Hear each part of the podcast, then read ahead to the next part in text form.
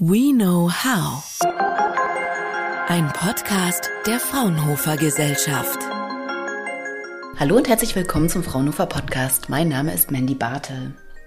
Eigentlich würde die heutige Podcast-Folge ziemlich gut zu Halloween passen. Aber weil das Thema so spannend ist, wollen wir gar nicht bis dahin warten. Denn heute wollen wir mal einen etwas anderen Blick auf Tiere werfen, die manchen Menschen einen Schauer über den Rücken jagen. Es geht um Spinnen, genauer gesagt um Giftspinnen. Und ich will heute mal ergründen, wofür und wie wir ihr Gift eigentlich sinnvoll für uns nutzen können. Dazu habe ich mir sozusagen den Spider-Man von Fraunhofer eingeladen. Das ist Dr. Tim Lüdecke. Er ist Biochemiker und Zoologe und leitet die Arbeitsgruppe Animal Venomics äh, am Fraunhofer Institut für Molekularbiologie und angewandte Ökologie IME in Gießen. Hallo, Herr Lüdecke. Vielen Dank, dass Sie sich heute die Zeit genommen haben. Hallo, Frau Bartel. Herr Lüdecke, mit wie vielen Spinnen teilen Sie sich denn eigentlich derzeit Ihr Labor und wo bekommen Sie die Tiere her? Ähm, das ist sehr unterschiedlich. Jetzt gerade, wir zeichnen im Januar auf, es ist die kalte Jahreszeit. Das heißt, wir sind quasi off-season bei den Spinnen. Es finden sich keine Tiere in meinem Labor. Ähm, zur Hochsaison zwischen August und Oktober reden wir aber dann schnell mal von 50 bis 100 Spinnen, die wir so bei uns im Labor zeitweise unterbringen. Und tatsächlich muss ich sagen, die meisten dieser Spinnen sammle ich bis heute immer noch selber. Ähm, wir kooperieren aber auch mit vielen Bürgerwissenschaftlern und ähm, Naturschützern in ganz Deutschland, verschiedenen Mitarbeitern an Museen, die eben für uns auch durchaus Spinnen sammeln und uns sie zuschicken. Ja, dann werde ich bei der nächsten Spinnensichtung sicher an Sie denken. Aber wenn man sich jeden Tag mit Spinnen beschäftigt, dann muss eine gewisse Leidenschaft dahinter stecken. Können Sie sich noch erinnern, wann und wie Ihre Faszination für Spinnen begann? ähm, ich kann mich ehrlich gesagt gar nicht zurückerinnern, dass es jemals anders war. Also ähm, ich habe schon als kleiner Junge mich sehr für alle möglichen Krabbeltiere interessiert. Ähm, nicht nur für Spinnen, auch für, für Schlangen und Frösche. Eigentlich alles, was so giftig war, das hat mich schon immer so fasziniert. Als ich dann größer geworden bin, ist es dann immer mehr auf die Spinnen zugelaufen. Ich habe dann als Teenager angefangen, Vogelspinnen zu halten, ähm, durchaus auch im großen Stil. Und das hat mich nie so richtig losgelassen. Dann habe ich ja im Studium beschlossen, mich auf die Tiergifte und auch die Spinnengifte so ein bisschen zu ja, fokussieren. Und im Prinzip habe ich so mein Hobby, das ich seit ich kleiner Junge bin, quasi heute zu meinem Beruf gemacht. Mhm. Ja, das ist natürlich das Allerbeste, wenn man das so machen kann. Sind Sie denn selber schon mal gebissen worden, wenn Sie sich schon so lange mit Gifttieren äh, auseinandersetzen? Also ich habe durchaus den einen oder anderen kleinen Zwischenfall gehabt. Also ich bin von, von Skorpionen äh, gestochen worden, ähm, keine giftigen, sehr kleine europäische Arten. Das war alles sehr ereignislos. Ähm, von Spinnen bin ich auch das eine oder andere Mal gebissen worden, von den Wespenspinnen zum Beispiel, mit denen ich viel gearbeitet habe. Das ist auch sehr unspektakulär. Das sind sehr kleine Beißwerkzeuge, das merkt man fast gar nicht. Also das ähm, Biss ist ja sehr übertrieben gesagt, die beißen halt zu, aber es hat nahezu keinen Effekt. Von den großen Spinnen, wie Vogelspinnen beispielsweise, da wurde ich allerdings noch nicht gebissen. Da bin ich auch deutlich vorsichtiger, weil diese Tiere sind nicht gefährlich, aber die haben schon ziemlich große Beißwerkzeuge, das tut weh, das will ich nicht. Mhm, alles klar. Also bisher noch keinen Grund, dass Sie Ihre Arbeit wieder an Nagel hängen mussten.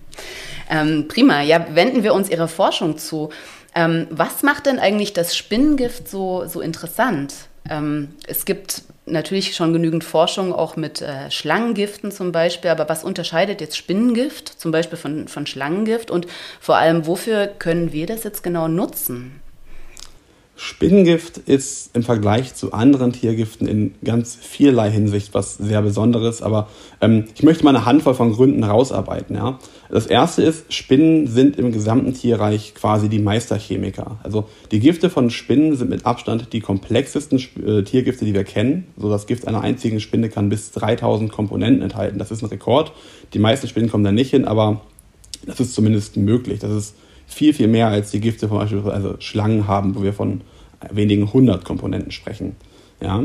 Das nächste ist, Spinnengifte sind im Laufe der Evolution gemacht worden, um primär Insekten zu töten. Das ist deswegen spannend, weil das bedeutet, dass sie für uns als Säugetiere im Regelfall nicht besonders toxisch sind, wohingegen ein Schlangengift zum Beispiel häufig gemacht ist, um Säugetiere zu töten. Deswegen können Schlangen auch großen Schaden den Menschen anrichten. Wenn wir jetzt uns damit beschäftigen, dass wir eine Anwendung aus diesen Toxinen ableiten wollen, beispielsweise als Therapeutikum, bedeutet das, dass Spinnengifte gute Kandidaten sind, weil diese Moleküle für uns nicht gefährlich sind. Das macht die Arbeit einfacher im Labor, aber auch die Umwandlung in ein Medizinprodukt, weil wir uns weniger Gedanken darum machen müssen, ob das Therapeutikum oder die Struktur, die wir entdeckt haben, quasi chemisch umgebaut werden muss, um weniger schädlich zu sein. Und der dritte Grund ist, Spinnengifte wirken primär auf das zentrale Nervensystem ein. Und das ist ein Ort, wo bei uns Menschen viele Krankheiten ähm, sich abspielen. Und diese Krankheiten sind häufig schwer zu behandeln, weil sie an Molekülen andocken müssen, die eben im zentralen Nervensystem arbeiten. Und weil Spinnengifte eben da primär ihren Wirkungsort haben, sind es eben exzellente, man sagt, Leitmoleküle, um daraus zukünftige Therapeutika abzuleiten. Oder aber eben auch Insektizide. Denn ich habe gerade schon gesagt, Spinnengifte sind gemacht worden, um Insekten zu töten. Das heißt, diese Moleküle sind quasi im Laufe der Evolution perfekt dahingehend optimiert worden, um genau diese Aufgabe ähm, zu erfüllen. Und vermutlich können wir diese ähm, Komponenten dann in der Landwirtschaft einsetzen, um Schädlinge zu bekämpfen. Mhm, spannend. Nochmal kurz zurück zu den Therapeutika. Für welche ähm, Krankheiten jetzt ganz konkret könnte man ein Spinnengift einsetzen? Wenn Sie mal ein Beispiel haben. Die Forschung am Zahn der Zeit ähm, sind eben dann primär Krankheiten am zentralen Nervensystem. Also aus den Toxinen von australischen Trichternetzspinnen zum Beispiel wurden jetzt Komponenten isoliert, die neuronale Schäden nach Schlaganfall drastisch reduzieren. Ähm, eine andere Anwendungsmöglichkeit in dem Bereich ähm, zeichnet sich gerade bei Vogelspinnentoxinen ab. Da wurde eine Komponente entdeckt, die sehr stark wirksam beim Dravet-Syndrom ist. Das ist eine sehr seltene, aber schwerwiegende Form der Epilepsie. Jetzt steht allerdings äh, die Erforschung von Spinnengiften ja noch ziemlich am Anfang. Warum wurde denn bisher da so noch wenig dran geforscht? Man kann nicht sagen, dass daran wenig geforscht wurde, weil Spinnengifte haben schon äh, eine sehr lange Forschungshistorie. Das Problem ist, um Tiergifte zu erforschen, musste man in der Vergangenheit relativ viel Giftstartmaterial gewinnen. Und das ist was, was sich von den meisten Spinnen quasi nicht umsetzen lässt. In der Vergangenheit wurden Tiergifte primär so erforscht, dass man das Gift aus den Tieren entnommen hat und dann über chromatographische Methoden in die Einzelkomponenten aufteilt und dann jede Komponente einzeln ähm, über Massenspektrometrie und ähm, NMR-Spektroskopie strukturell untersucht hat und aber auch in Bioassays versucht hat herauszufinden, wie diese Komponente eben wirkt. Und so kann man dann sich quasi zusammenbauen, wie ein Gift aufgebaut ist. Aber um diese Sachen zu machen, benötigt man einfach mehrere Milligramm ähm, Rohgift am Anfang dieser Pipeline und das ist für die meisten Spinnen utopisch. Die meisten Spinnen sind winzig klein, wenige Zentimeter. Man müsste hunderte bis tausende Spinnen melken, um das zu machen. Und bei den meisten dieser sehr kleinen Arten ist es sogar völlig unmöglich, überhaupt Rohgift zu gewinnen. Mhm, okay. Ähm, äh, wie gewinnen Sie das denn bei den, bei den Spinnen? Also wie, melken Sie die Spinnen? Sie haben gerade von Melken geredet. wie kann ich mir das vorstellen? Also bei den Spinnen, die man melken kann, das sind die großen, beispielsweise Vogelspinnen, ist es so, dass man die Spinne ähm, so ein bisschen betäubt mit, mit Kohlenstoffdioxid. Und dann äh, nimmt man sich die Spinne in die Hand und stülpt die Beißwerkzeuge quasi über so ein kleines Gefäß, meistens so ein Eppendorf-Tube, so ein kleines Plastikgefäß. Und dann bringt man ähm, mit einer kleinen elektrisch aufgeladenen Pinzette kleine Stromstöße an die Beißwerkzeuge an und das führt zur Muskelkontraktion. Dann entsteht Druck auf die Giftdrüse und das Gift wird freigesetzt und kann dann eben aus dem Tube aufgenommen werden. Mhm. Und wie machen Sie das bei den kleinen Spinnen? Bei den kleinen Spinnen scheitert das meistens, ehrlich gesagt.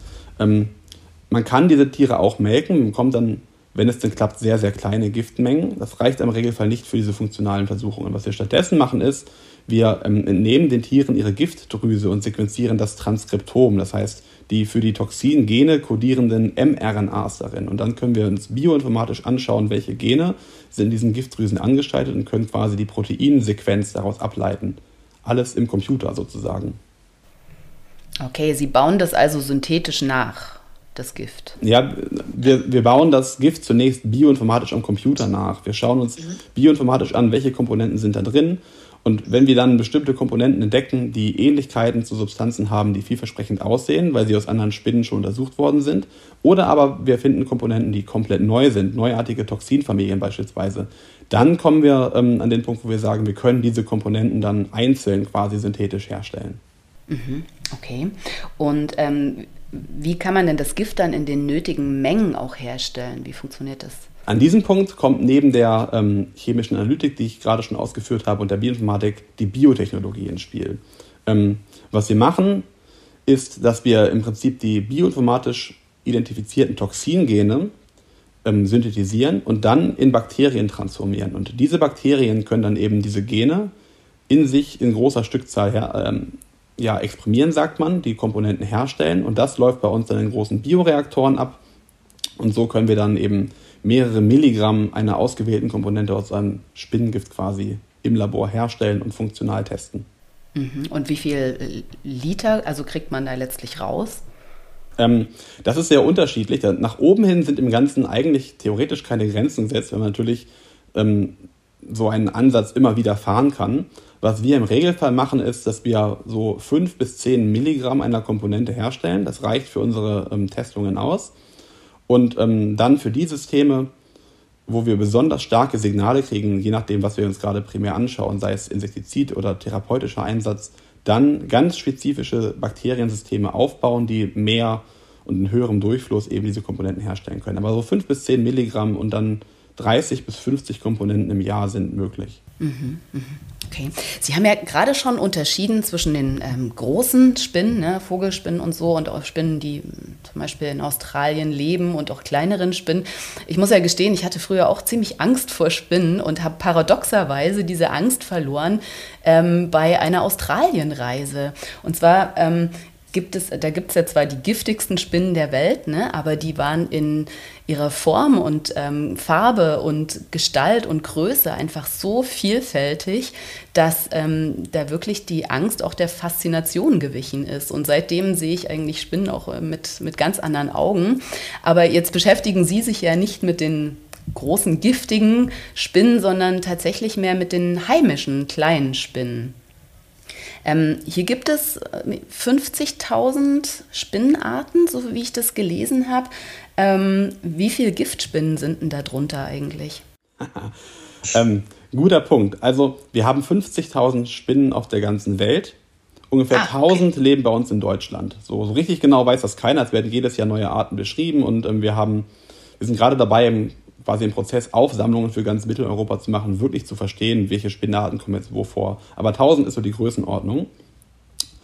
Und ähm, es ist so, dass von diesen 50.000 Spinnen, die weltweit vorkommen, eigentlich alle bis auf eine einzige Familie giftig sind. Also der Begriff Giftspinne ist dahingehend so ein bisschen doppelt gemoppelt, weil jede Spinne mit der Ausnahme einer einzigen Familie, die so wenige Arten, so um die 100 hat, sind tatsächlich giftig. Wieder was gelernt. Jetzt sehe ich doch nochmal die Spinnen mit ganz anderen Augen. Übrigens, gegen, okay. gegen Spinnenangst hilft nur Spinnenwissen. Ja, da haben Sie allerdings recht. Denn je, das gilt ja eigentlich für alle Ängste. Ne? Je mehr man über etwas Bescheid weiß, umso weniger Angst hat man davor. Aber Herr Lüdecke, gibt es denn bei den heimischen Spinnenarten ähm, besonders aussichtsreiche Kandidaten für die Wirkstoffproduktion, ähm, die sich besser als andere Spinnen dafür eignen? Oder haben Sie sowas wie eine Datenbank von sämtlichen Spinnen oder Spinnengiften? Nein, ähm, tatsächlich bauen wir das gerade auf. Ähm, das Spannende an unserer Forschung ganz konkret mit den heimischen Giftspinnen ist, dass eigentlich jede einzelne Spinne, die wir uns anschauen, eine kleine Wundertüte ist in dem Sinne.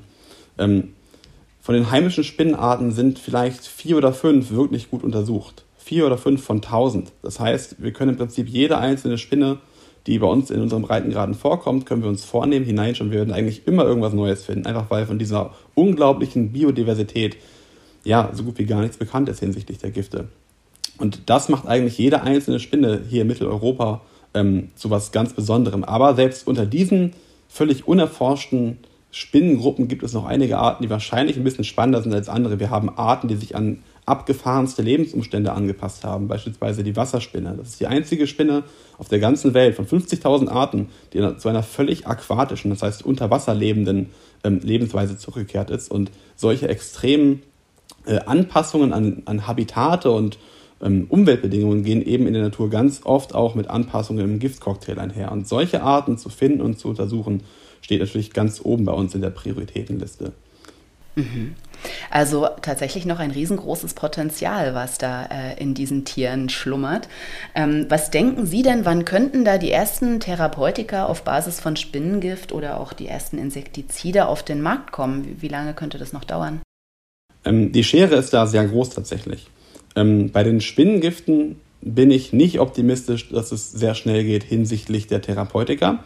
Das hat damit zu tun, dass der Entwicklungsprozess von Therapeutika einfach sehr, sehr langsam ist. Wenn wir nicht gerade Impfstoffe in Corona-Zeiten entwickeln, dauert es eigentlich Jahre, wenn nicht sogar Jahrzehnte, bis eine Komponente quasi von der Entdeckung wirklich dann als Präparat auf den Markt kommt. Zehn Jahre mindestens, so sagt man. Und im Moment sind wir dabei, Komponenten zu erschließen. Ich habe gerade schon die Beispiele genannt, äh, die im Fall vom Dravet-Syndrom oder im Schlaganfall wirksam sein könnten. Die sind in den letzten zwei bis drei Jahren entdeckt worden. Also selbst wenn diese Komponenten es wirklich schaffen, durch die Präklinik zu kommen, reden wir von ungefähr zehn Jahren, auf die wir noch warten müssen. Das heißt, der Zeithorizont da ist tatsächlich noch sehr, sehr weit gesteckt. Besser sieht es allerdings aus bei den Pestiziden. Ähm, da sind mit vor zwei Jahren tatsächlich die ersten Komponenten wirklich auf den Markt gekommen. Das sind äh, Komponenten aus dem Gift einer australischen Trichternetzspinne der Gattung Hadronyche. Ähm, ja, und die sind eben schon auf dem Markt. Und ich bin sehr optimistisch, dass wir da auch recht zeitnah Folgeprodukte auch hier in Deutschland entwickeln könnten. Ja, das wäre ja mal etwas Positives, was uns die Corona-Zeit noch beschert hätte, wenn wir auch die Entwicklungszeiten von neuen Wirkstoffen für andere Krankheiten mal ein bisschen beschleunigen könnten. Ja, damit sind wir aber schon am Ende unseres Gesprächs angekommen. Herr Lüdecker, ich könnte noch stundenlang mit Ihnen so äh, weitersprechen, aber wer mehr Informationen wissen möchte zu dem Thema Tiergifte, dem sei die Institutswebsite www.ime.fraunhofer.de empfohlen. Das Stichwort ist hier Bioressourcen. Und sie haben auch eine private Website, allerdings auf Englisch. Ähm, die verlinken wir dann auch im Text unten unter dem Podcast. Ähm, die lautet www.evo-tox.com und da berichten sie auch über weitere spannende Forschungsprojekte, auch mit anderen Tiergiften. Ich wünsche Ihnen für Ihre Forschung noch alles Gute und bedanke mich für das spannende Gespräch. Einen schönen Tag noch. Fraunhofer.